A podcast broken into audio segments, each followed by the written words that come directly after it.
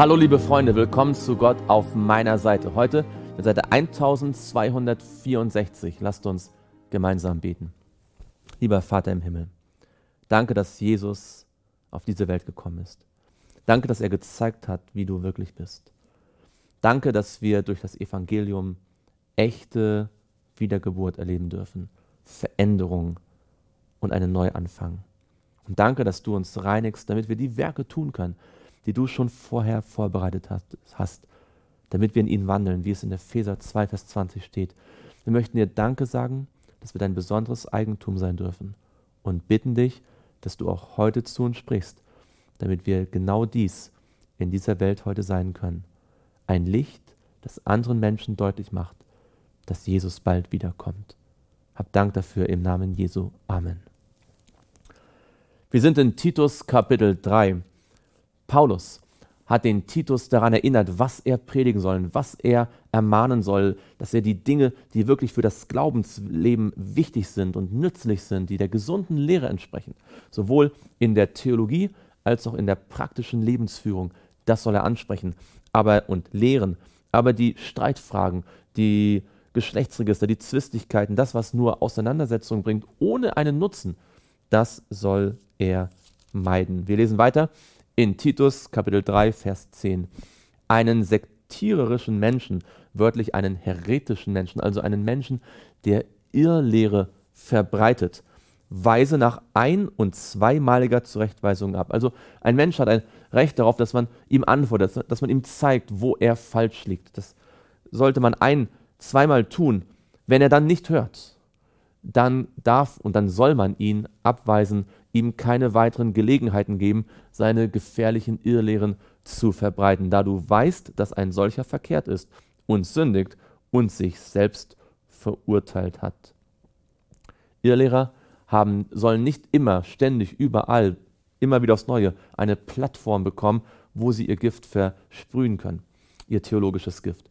Und deswegen ist es wichtig, dass wir auch in dieser Hinsicht dem Rat des Paulus, der vom Heiligen Geist inspiriert ist, folgen. Wenn ich Artemas zu dir senden werde oder Tychikus, so beeile dich, zu mir nach Nikopolis zu kommen, denn ich habe beschlossen, dort zu überwintern. Zenas, den Schriftgelehrten und Apollos schicke eilends voraus und lass es ihnen an nichts fehlen. Die unseren sollen aber auch lernen, zur Behebung der dringenden Nöte eifrig gute Werke zu tun, damit sie nicht unfruchtbar sind. Es grüßen dich alle, die bei mir sind. Grüße diejenigen, die uns lieben im Glauben. Die Gnade sei mit euch allen. Amen. Paulus war es wichtig, dass seine Mitarbeiter verstanden, was wirklich die entscheidende Lehre des Evangeliums ist, dass sie verstanden, was wirklich den Gemeinden hilft, was wirklich Menschen zu Gott führt und dass sie sich von all dem distanzieren, was die Gemeinden nur in Konfusion bringen. Paulus schrieb so an Timotheus, er schrieb so an Titus. Und wir, die wir hineingestiegen sind sozusagen in dieses Werk, die wir nachgefolgt sind, die wir jetzt Jahrhunderte später in diesem Werk auch mitarbeiten, wir tun gut daran, wenn wir diese praktischen Ratschläge von Paulus an Timotheus und an Titus hier für uns persönlich in Anspruch nehmen. Dieses Buch Titus ist ein Buch, das uns die Freude der Wiederkunft vermittelt, die glückselige Hoffnung.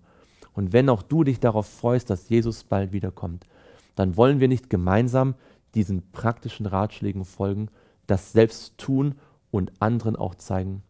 Lasst uns gemeinsam beten. Lieber Vater im Himmel, danke für das Buch Titus.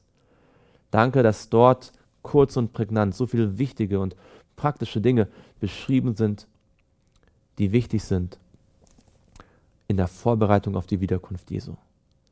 Gib, dass wir lernen, uns auf die Wahrheit zu konzentrieren, dass wir sie deutlich und klar studieren, verstehen und anderen weitergeben und dass wir uns von all dem distanzieren und es auch meiden, von dem wir bereits sehen können und verstehen können, dass es nur zu Streit und zu Konfusion und zu Irrlehre führt.